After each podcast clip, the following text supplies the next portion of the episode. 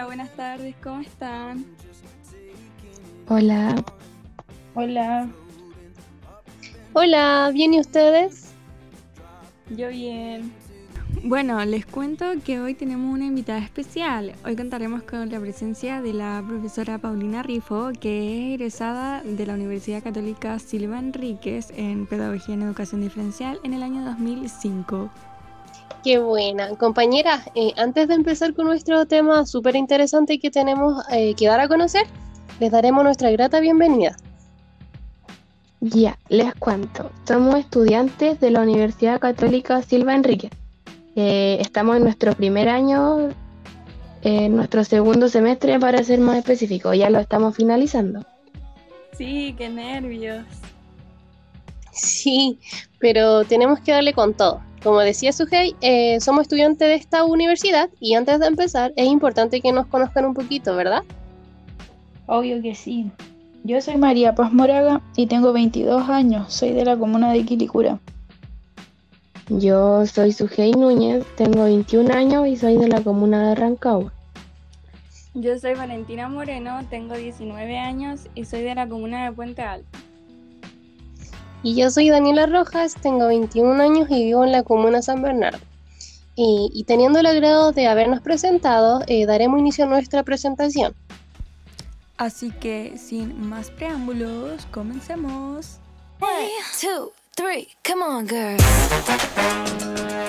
Les cuento, hoy vamos a hablar sobre un tema súper interesante. ¿De verdad? ¿Y cuál sería ese tema? Vamos a hablar sobre la educación especial en el sistema educacional chileno y el rol del educador diferencial. Eh, en cuanto a lo que tenemos que decir del sistema educativo chileno es que busca equiparar oportunidades educativas y entregar aprendizajes de calidad a niños, niñas, jóvenes y adultos con necesidades específicas del apoyo educativo para su acceso, participación y progreso en el currículum nacional y a través de la educación especial, obvio. Sí, y para eso, en el 2009 se promulgó el decreto 170, donde se fijan normas para determinar los alumnos con necesidades educativas especiales que serán beneficiarios de las subvenciones para la educación especial.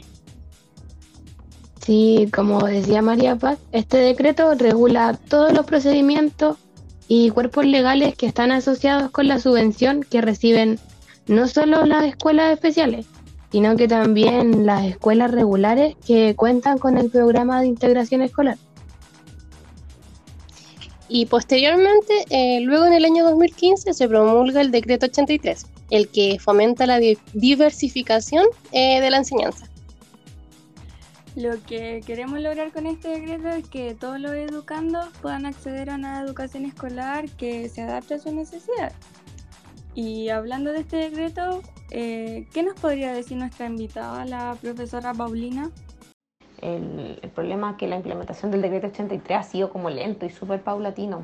Em, y la realidad es que los niños que siguen se siguen viendo como enfrentados a colegios que no están preparados para su necesidad específica son invisibilizados y son excluidos pese a las buenas intenciones que tenga el colegio, pero igual son invisibilizados. Entonces, así eh, los apoderados siguen prefiriendo a veces eh, matrícula en, educación especial, eh, de preferencia como en establecimientos privados que son más caros, pero que aseguran mayores como recursos para la atención. Entonces ahí se sigue diversificando como el tema de la educación. Y lamentablemente en estos temas en nuestro país, hasta el día de hoy, funciona mucho desde el enfoque como médico tú tienes que tener como un determinado diagnóstico para que puedas recibir los apoyos necesarios para tener una educación con equidad. Entonces, donde a partir de las diferencias que todos puedan recibir, lo que tienes que recibir consideraba estas diferencias. Entonces, es una cuestión como estructural de cómo funciona este sistema, entonces no debiera ser así. Eh, y como les digo, se ha avanzado en decretos, en leyes, pero falta, falta todavía, falta mucho. Y de cambiar como el paradigma que nosotros tenemos respecto a, las diferencias que, todos tenemos, todos tenemos, y no es un grupo, todos tenemos diferencias.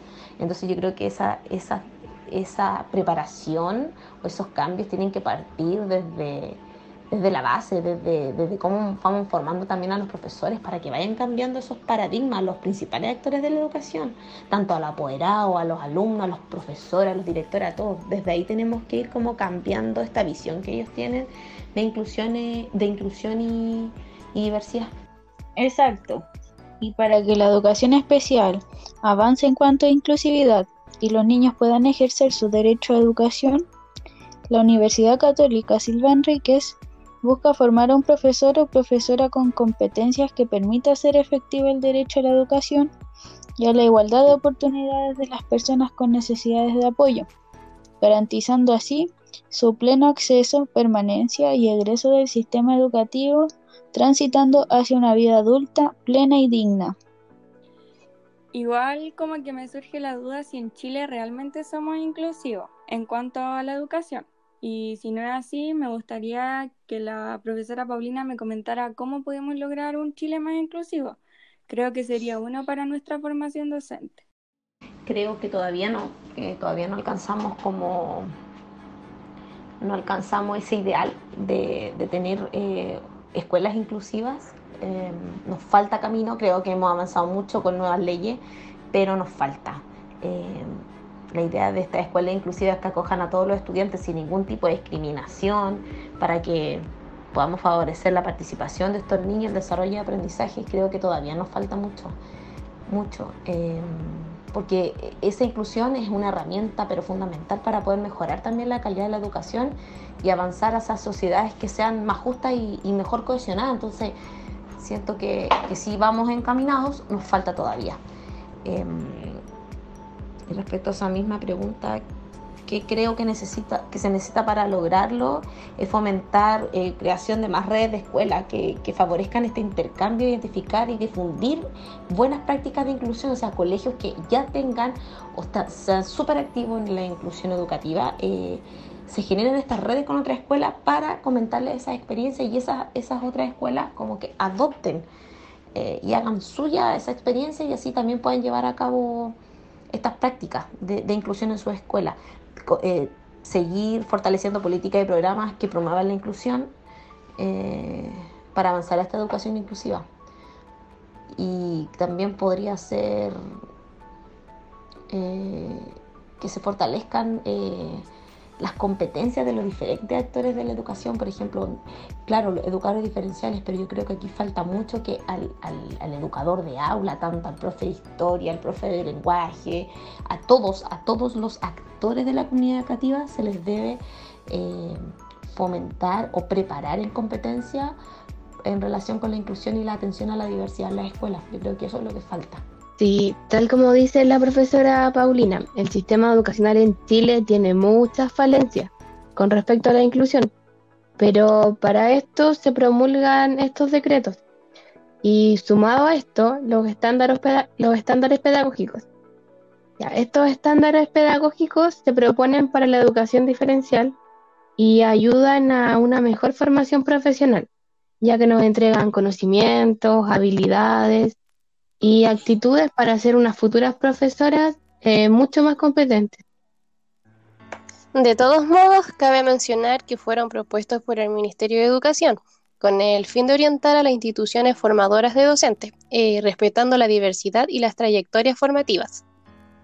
Sí, y en ellos se considera lo que expresa la Ley General de Educación, con cierta organización y estrictos criterios que muestran las metas que deben alcanzar las instituciones dedicadas a la educación de docentes, que se integrarán en el sistema escolar de nuestro país, como nosotras. Yo igual siento que es súper bueno eso porque permite evaluar qué tan lejos o cerca nos encontramos de ser nuevos educadores diferenciales y desempeñarnos de la mejor manera posible, porque busca reflejar la profundidad y complejidad de la enseñanza, destacando aquellos aspectos que resultan indispensables y decisivos por ser la base eh, efectiva para el quehacer docente. Sí, y un dato importante a mencionar sobre estos estándares es que si bien son súper importantes en todas las carreras que se relacionan con la educación, estos varían en cada una y ayudan a cumplir el rol de cada educador. Mm, Mm, pero ¿cuál es el rol que cumple un educador diferencial dentro del sistema educacional chileno? El rol del docente diferencial yo creo que principalmente es atender las necesidades educativas especiales de los estudiantes, prestar una ayuda en el aula, además de la intervención psicopedagógica a niños y jóvenes. Mm, también participa e interviene en instancias y procesos de toma de decisiones educativas para dar respuesta a las necesidades educativas especiales. Yo creo que la idea es lograr que se desenvuelvan de mejor manera en el aula, lograr su desarrollo pleno y ayudar con la convivencia, pero sobre todo contribuir con la evolución de los estudiantes, que por diferentes motivos requieren de un programa adaptado para ellos. Yo considero que un educador diferencial es sumamente importante dentro del aula, porque los educando y las personas en general tienen habilidades y dificultades distintas. Es por esto que debemos adaptarnos a la realidad de cada alumno. Em, es como decir que ya, cada estudiante puede tomar un camino distinto si el destino o el objetivo es el mismo. Y nuestro deber es ayudarlos durante todo este proceso. Eh, a continuación les tenemos el relato de la profesora Paulina sobre cuál es el rol del educador. Yo creo que, mm, bueno, eh, una de las características es ser mediador para promover, eh, potenciar y potenciar los aprendizajes de los alumnos. Tiene que ser, em, tiene que coordinar, ser coordinador para crear y organizar nuevas estrategias, nuevos métodos de trabajo para fortalecer el aprendizaje de, sus alumnos.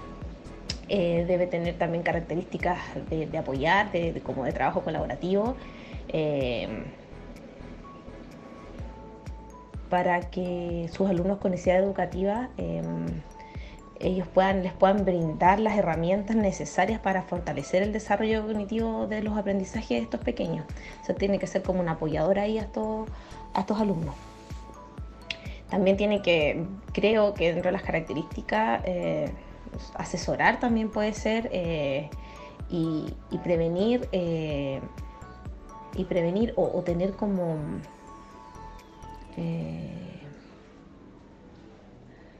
estar siempre alerta respecto a esos niños que pueden presentar algún tipo de necesidad educativa especial y que a veces no se detectan fácilmente o el profesor en aula no lo detecta se tiene que asesorar ahí a ese profesor eh, en un trabajo colaborativo eh, para poder eh, distinguir estas dificultades que los niños presentan.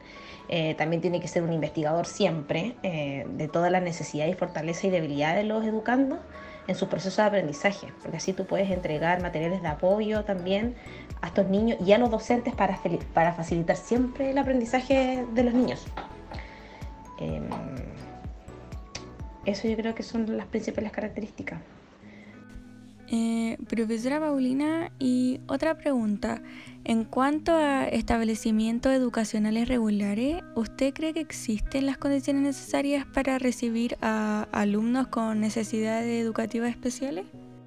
Partiendo de la base de que eh, la mayoría de los colegios particulares subvencionados en nuestro país, eh, la cantidad de alumnos por sala ya no te da para poder hacer, para poder atender a niños con necesidades educativas especiales. La carga horaria, em, los contenidos que te exige el ministerio pasar, las evaluaciones, em, refiriéndome al CIMSA, todo eso, es tanta la presión que, que, te ponen que la profesora, claro, es muy difícil que se pueda detener a, de tener a atender a estos niños que presentan dificultades en necesidad educativa especial. Entonces lo remiten a, al apoderado a que vaya a em, una consulta psicopedagógica y le envíe un informe, resulta que ese informe es emitido y, la profesora finalmente se pierde en el camino porque no tiene las herramientas tampoco para, para poder ayudar a ese niño en aula. Entonces ahí se hace un vacío muy grande en ese niño. Entonces yo creo que la educación regular no está preparada para, recibir alumnos con necesidades educativas especiales. Sí, yo pienso lo mismo, totalmente. En el colegio que estaba yo, por ejemplo, eh, yo nunca vi eso, jamás. Eh, eh, lo que más había presente en el aula eran los profesores regulares de lenguaje, matemática, etcétera, y nunca vi una diferencia con ninguno de mis compañeros. Sí, yo igual durante mi enseñanza básica nunca vi a una profesora de educación diferencial o a una psicopedagoga, nada. Y yo pensaba que eso era por ser un colegio más chiquitito. Cuando me cambié a la enseñanza media, ya estaba en un liceo más grande y todo, pero ahí tampoco fue muy distinto porque tampoco habían profesores de educación diferencial ni nada. De hecho, después de salir del liceo, cuando ya estaba averiguando qué quería estudiar y todo eso, eh, ahí como que recién me enteré que existía un programa de educación, eh, o sea, un programa de integración escolar con educadoras diferenciales y todo esto. En mi caso, eh, había una psicopedagoga en el colegio que yo iba en básica, pero educadora diferencial como tal no. Y en el caso de mi colegio de media, nada, no había nada, nada, ni siquiera programa de integración escolar. Sí, bueno, nuestras mismas experiencias nos ayudan a entender lo necesario que son los educadores diferenciales en Chile.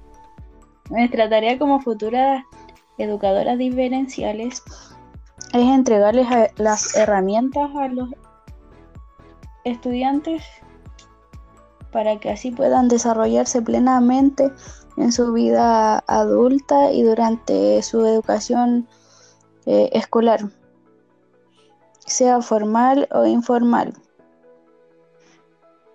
Sí, estoy completamente de acuerdo, al igual que creo que los estándares nos van a ayudar mucho en nuestra formación como docente. Sí, y complementando esto, nuestra experiencia en, durante nuestra etapa de escolar, creo que igual nos marcaron un poco con querer mejorar esto, ya que no fueron muy buenas.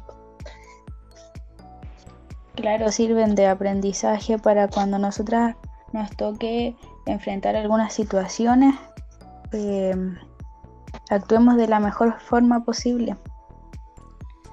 Sí, y ya se nos está acabando el tiempo que tenemos, así que queríamos darle las gracias por escucharnos todo lo, que teníamos que decirle sobre la educación, sobre el sistema educacional chileno. Eh, también queremos agradecerle a la profesora Paulina Rifo por estar con nosotros el día de hoy y al profesor Marcelo Palominos, quien fue que nos entregó todos estos conocimientos y nos dejó un gran aprendizaje en nuestro primer año de universidad. Así que sin ningún otro comentario me despido.